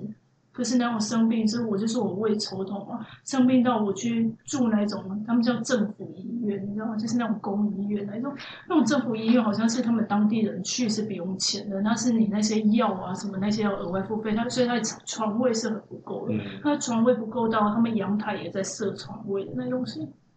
然后那时候，然后我我那时候，他们他们现他们现在哦如果床外这样的话，他们绝对是那个那个什么那个病毒整整个都传染到对，绝对是传染到一个不行。然后我那时候去的时候很不舒服，我还半夜去，然后我还没有床位，我必须要在轮椅上面，然后这样用用用，这样撑着撑着撑着，然后后来后来才终于用到一个床位的时候。然后那时候觉得很感动的是，我的员工知道这些事情啊，很多人就跑来我这边，然后就在哭。哇你，真的是一个很好的老板欸对，好老板，然后你就会想说，哇，就是嗯，这是不一样的感觉。你在带一个团队，就是我的人生虽然确实是，就是跟我想的很不一样，而且很多计划啦跟我想的不一样，而且这个地方比我想象中的还有更很大的差距。差距更大。可是你有想说，你培养了一群人，然后这群人是在你还不会讲话的时候，然后帮了你非常多、非常多小事都在帮忙，包括什么？你知道，我刚当初不会讲缅甸语的时候，我就我就一直每每天都在那边学，还要学写字。我到第三个月吧，我就开始学写字。嗯，然后这样弄来弄来，我就开始会看字了。以后啊，我就去买那些童书。就我还记得那个叫什么水培用地，呃，那个叫什么一个南瓜，然后长到很大很大很大一个一个什么英文童书，然后后来翻成那个翻成那个缅甸语。然后我那个我就说，哎，我很想要你帮我念一下这个，我就跟我的小组长说，我想要你帮我念一下，这样子我可以听。然后因为我刚才学会认字嘛，然后我就可以这样子听，然后边认字这样。那个小组长说，我跟你讲，现在做啊，那个收那个收音太差了。我说没关系啦，你就在店里就是在录啊。他说没有啊，就大家就是进进出出这样不行啊。那我就说哈，那你是要怎么样？他说我下班的时候我去你家录。我说你真假啊？你九点就来上班，你十你十十点十一点才走。他说没关系，因为我那时候是住在那个，我那时候住了一个房子，跟一个那个美国人住了一个那个我们店里对面的房子。他说没关系，我洗好澡就来你这边，来来你那边帮帮帮帮你录音。那我就觉得哦，他就真的依约来了嘛，然后来了以后，他就说你也不用理我，没关系。然后他就自己在那边一直念念念念念到我睡着，他还在一直念念念念。然后隔天他就跟我讲说怎么样成果怎么样，他们他就在那念念念到半夜一点，他就为了要帮我。哇，嗯这人嗯好棒哦！对啊我就是就是你不能这种人不会是本马的人，就是也是有啦，好好的人也是有，可是这种人他就是会从那种比较乡村的地方过来的，然后特别特别单纯的一群人，然后他觉得你对他很好，所以他愿意对你这么做，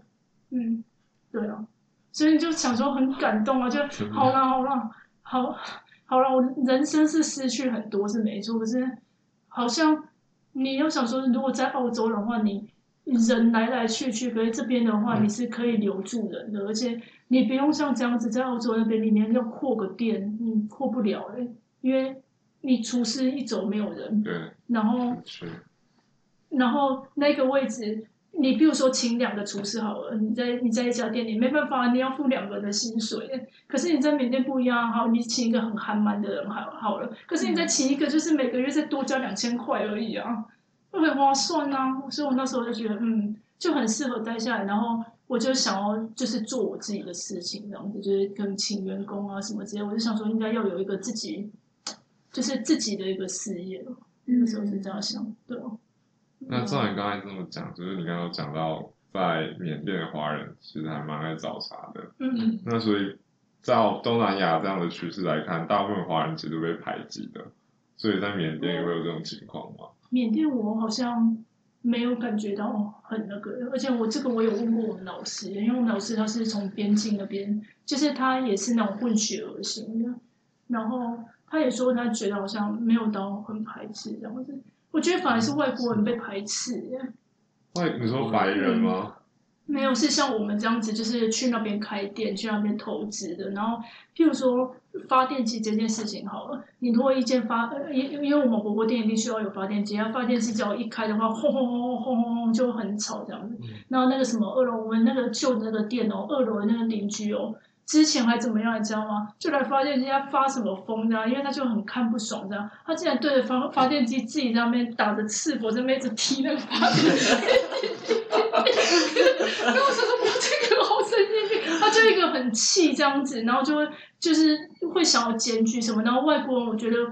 外外国人就是这样，你如果被邻居这样检举检举的话，你很有可能会有那个被断电的风险，就是啊你太被 我已太经快没有电了，还被断对电。对你被政府，就是你被太多人申诉了以后，然后政府就会说，好，那你这个你被太多人抱怨说，我必须要断电的。然后我们曾经有一阵子哦，是我们只依靠发电机在发电的，因为他们、嗯他们来断我们的电，然后很可是我是我是说，如果如果这个情景哦换成说是本地人在开这间店的话，我相信没有那么多纷争，因为他们本来本地能发生的事情就很多了啊，就是他们这种事情，我们也不是第一家店做做这样子的事情啊，那他们只是因为觉得外外国人有钱嘛，可以卡油那些，他们就觉得说看不爽啊。那我就是要去申诉一下，真的，我去，我我感觉是这样，因为我我的那个旁边啊是一家，就是另外一个火锅店，然后那个火锅店是那个老板娶了一个华侨当老婆，所以他有一个、哦他有一个就是像是缅甸身份这样子，然后他又跟政府的关系很好的，我就觉得他们就都没有被找过这种茬。所以只要是外国人在缅甸这个地方开店的话，其实会被军政府找蛮多茬的。嗯，所以你一定要请一个人是怎么样的人，你知道，请一个华侨可以去让他的名字去挂你的，就是比如说你你是老板好了，嗯，但是你不要用你自己的身份，因为你是外国人身份，你是外国人身份，你的那个课税好像也课比较重，然后再加上他们会找你麻烦找比较多，所以你一定要找一个人，然后那个人是挂他的名字。去去去做那个营业证照的，那挂他的名字以后，以后什么出席啊，就要他出席。那你不要怕他跑掉，因为你就把他设一个位置，就是随身特助这样子，所以就是每天就是都跟他在一起。对，然后每天开车也是，他也是帮你开车，然后他有什么应应社交的场所，他也是帮你，就选这种就是可能从云南来的啊，或者是嗯。那种就是中，可是这种人人很难找哦，因为这种人会想东想西，这种人因为他知道他的身份很特别，嗯然后他有可能是可以去做做就是自己的生意的。哦，对啊所以他们那时候是找一个，就是从国中的时候就在台北念书的一个，就是他是缅甸人，可是他来台北念书，然后到后来就是毕业的时候回缅甸的一个人，嗯，对啊，就把他看在身边看很久啊。这种人要怎么留下来啊？这种人要怎么留下来？就是你要对他好一点，然后这这个我想到我也是觉得蛮荒谬的，因为这因为这个没有，因为这个呢年纪大概四十岁这样子，然后他就是一个很爱喝酒的一个很好，算是很好的一个大叔这样子，大叔，嗯，然后，然后，然后他，嗯，他身边就是没有喜欢他的人这样子。然后他有一次，他就喜欢上，我不知道怎么会突然间煞到我店里的一个小妹妹。然后那个小妹妹才十八岁，她确实那个小妹妹很可爱，因为她每天我就会给她逗一下逗一下这样，然后她就会哈哈哈哈笑这样子，然后就很很好相处一个小妹妹。就忽然我也不晓得，她有一天我就跟那个大叔对到眼，然后那个大叔就对她疯狂追求，然后他那时候追求的时候，我就跟他讲一个笑话，我就说，因为我那时候我我的那个有一个老师是一个印度的老师，然后那个印度老师很喜欢我，所以他就开始就是教我写字什么之类的。然后那时候最常讲的一句话就是，他就说，他就说什么你胆耐傻打啦。然后我就想说什么胆耐傻打啦，然后后来他就说你是不是吃了磁铁啊？我说怎么样啊？不然怎么那么有吸引力？哇，好会好会，然后我就想说。哇，好会哦！啊？啊没有，然后我就跟那个大叔讲，那个大叔就来柜台，我就在那边弄东西，他来柜台的时候，然后他就看，因为我就把那个小妹妹拿把她派来当当接单的，那我在柜台那边用啊，小妹妹在那边，那个大叔在那边。那我就跟那个大叔讲说，哎、我跟你讲一个八倍的招数，我说你问他胆大傻大啦，就问他，就去问那个妹妹，你要想说四十几岁一个大叔，然后问一个十八岁的，哦，他表情多尴尬，就那大叔说，哎、哎 n o g i m o 你胆耐傻打啦。然后后来 i m o 说，把嘞就是什么？然后他就说，啊，不然你怎么那么有磁那个吸引力？然后那个女生我说，哦。怎么这样？然后那时候我就跟他讲说，我就跟他讲，因为因为那个大叔有一个问题，就是他实在不是女生的型。哦因为我我的员工我太了解，我这个员工哦，他就是要很帅的男生。我一看，因为他长得那很可爱，缅甸人的帅的标准是这样啊？就是像三三看待这样子，三三看待。谁是三三看奈对，？像珊珊日本看人吗待这种没有没有，我是缅甸最红，像刘德华这么这么红的一个明星。刘德华，嗯，看待。所以是要高瘦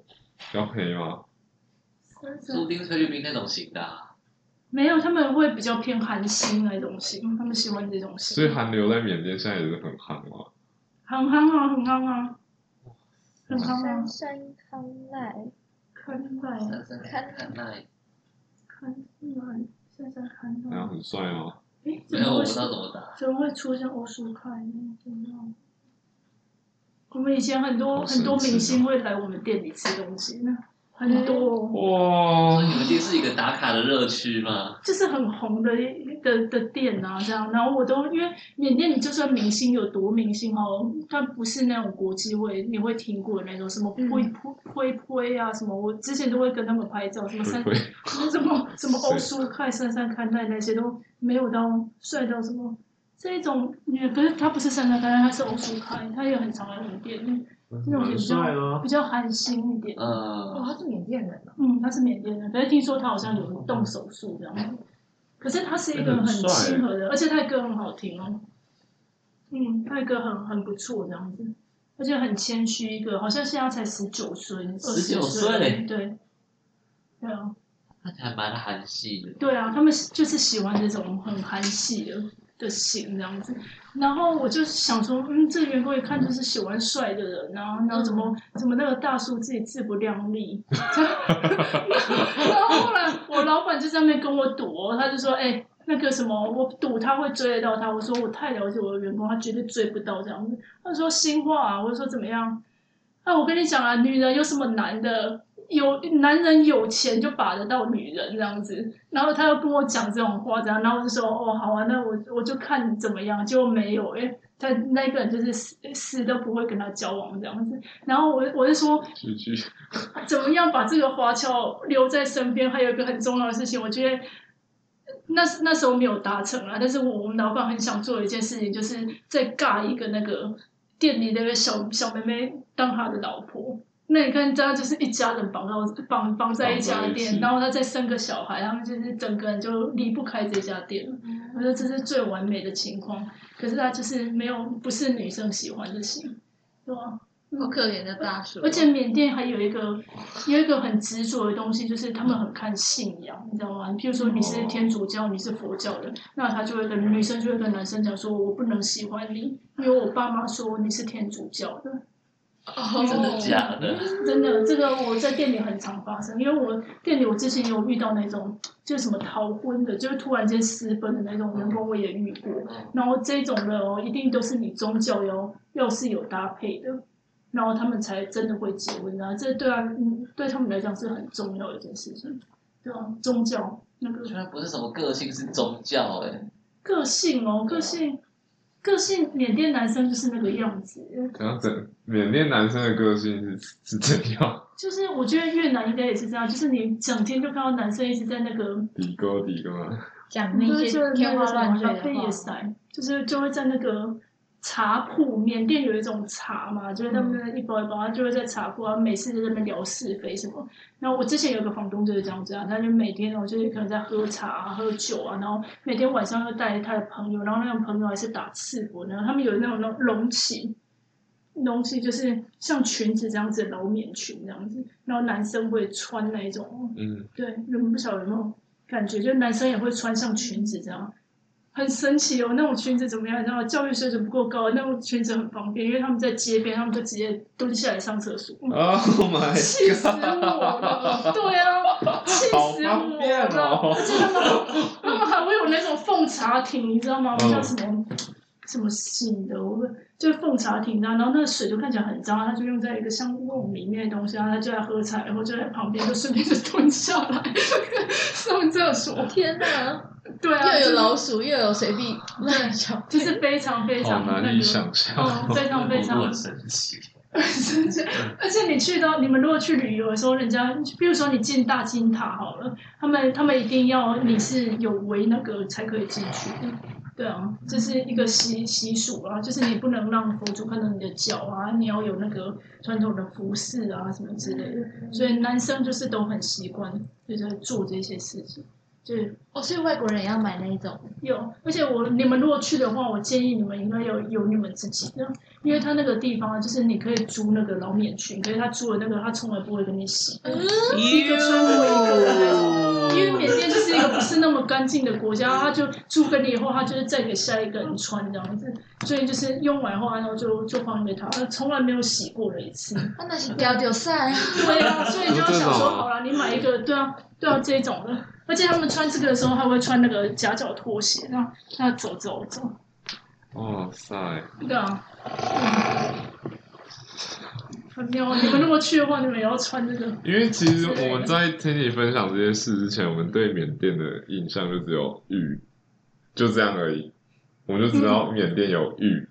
然后什么都没了，嗯就是对缅甸是一个完全不知道这个国家到底是长得如何啊，然后当地的人是怎样，嗯然后结果今天听你这样这样分享，我就觉得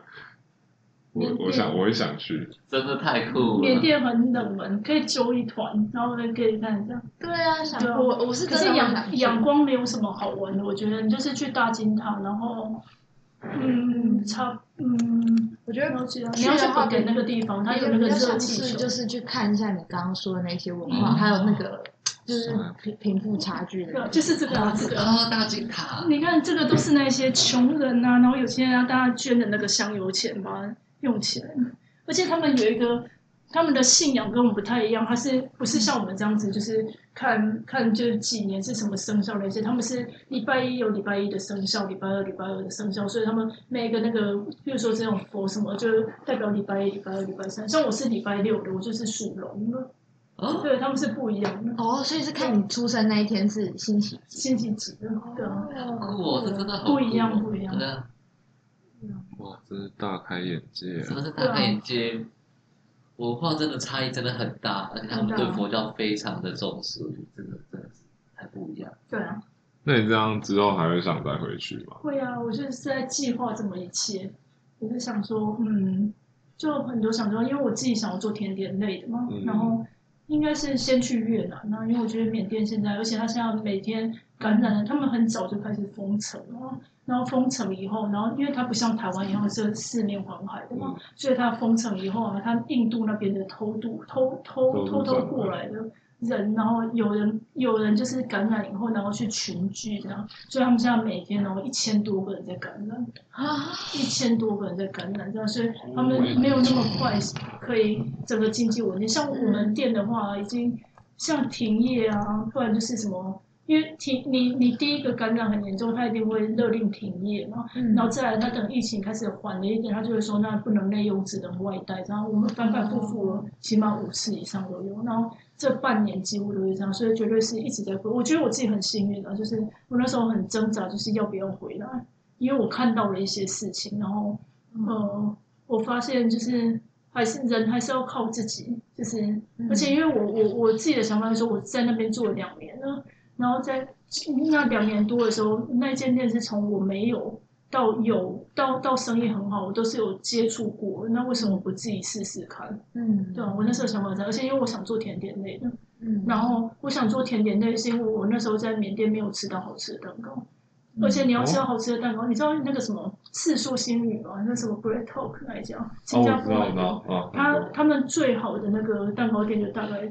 生意最好就就是那一家，对啊，它是不错，可是它的可是 还好，哎、可是它它的面包还不错啊，对，它面包很好吃，可是所以它蛋糕很还好。嗯，然后不然就是那种很便宜的，然后本地人开的，它就会有一大堆假奶油，然后色素啊什么，就不是那种高级型。那时候我就觉得有机会，然后我之前有问过我那个我老师，然后我老师就说他觉得确实是呃可以发展的，但是现在局势还没到，所以先去越南看看嗯之类的，对啊，试试看。可是我之后对啊会想要再回去，一定会的啊，太多回忆了。从哪里跌倒，从哪里爬起来，真的。哇，好棒哦！嗯，很开心今天可以听你分享这么多故事。对啊。对啊，那我觉得能不能在最后的时候，能跟就是跟我们的听众说几句缅甸的祝福？祝福话，对，或者是你可以给一些也对缅甸有兴趣的朋友们一些前辈会想要给后辈的话，比如说，如果你要去越南之不是缅甸之前，去缅甸之前你应该注意些什么？就给他们三点鼓励或者是建议的话，然后这样。嗯我想要，如果要这样讲的话，我想要从创业的角度吧，我想要从这个角度去看。因为我那时候两年来，因为我是我算是投资方啊，因为那时候他们找我找我过去的时候，我们确实是我们谈了一些条件，那就不不好讲了。然后然后我觉得去到那边，去到东南亚工作啊，嗯，很多东西要克服。然后我我如果再回去的话，我想要做一件事情就是我我想要买我自己的一一间新的公寓。就我想要是有家的那个感觉，因为你已经毕毕竟你已经要在那个地方生存下来了，然后每天你工作那么累，你就是为了你自己的生活嘛。然后你如果像我那时候搬了四五次家，然后在搬家的时候，我就觉得我跟什么人我都住过了，可是我就是就算是自己的一间套房，就是雅房好了，可是没有一个自己家的感觉。我想要是买一个房子，然后好好布置自己的家，就是你不管你现在工作怎么样，可是起码你这个家你是慢慢的去去去打点好，属于你自己想要的样样子，然后一定要有一个代步车，那就想说一定要有一个代步车，然后我觉得。嗯，心存善念吧。我觉得去缅甸这个地方，因为其实善良的人真的很多。我遇到很多很不好的事情，是也没错。可是我觉得，你如果比如说你要创业的时候，然后呃，你如果把员工带的是很幸福你的时候，他会带来你很多很多你不知道的事情。就是譬如说他真的有什么原因，然后他没有办法在这边工作了，可是他还是会带很多人来支持你的店，就会跟跟他讲说，我们村庄里还是会有很多人，然后我帮你找人，你缺人没关系，我帮你找人，你不用去我们村里，我帮你把人找到就好了。所以我在带的时候，我从来没有遇过缺工的问题。他们之前还有还有事情，就是那种就是嗯。就是罢工的事情啊，缅甸的罢工很严重啊，可是我我从来没有遇过罢工问问题这样子，所以我觉得带人要带心，然后心存善念啊，什么东西又做之前就想说怎么样对他们是很好的。那你不不是一直撒钱那种，可是小小事情吧，就是能体谅就就能体谅，因为想说一个员工啊，你其实他代表的是一整个大家庭，然后他们家里有七八个姐妹，那他们家就就是。只有这份薪水要养活所有的人，那大家有缘可以相聚在这边，而且他们是从很远地方来的，那我们就珍惜当下。那如果之后离开的话，那也无所谓，大家就是保持联络，好好的这样子，对啊。所以我是说，然后就是我说有房子那个是，我觉得要有归属感啊，就是你自己努力，但是是为了你自己努力。不是为了其他的东西努力，对啊，要我想我有自己的事业，这样，嗯，嗯，哇，好，那那一年要求，我觉得肩骂也得有赛吧，就我用肩骂也得有赛吧，就是大家身体健康这样子，我们很常就在讲，就是。就是不管怎么样分享，就是聊天聊，最后大家就是说，姐姐跟肩骂也跟 U 赛喏，就是这样子。肩骂也跟 U 赛喏。肩骂也跟 U 赛喏，是这样子，就是大家呃，就是你姐姐你要你要身体健康哦，这样，然后我们就结束这个话。对啊，嗯，好，好，就这样。那我们就谢谢 Cindy 今天晚上跟我们分享了这么多精彩的小故事，还有自己人生的一些回馈啊，或者是想给大家的一些话。对，那真的很开心，今天的节目就到这边，那就晚安，拜拜拜，拜拜拜，哇。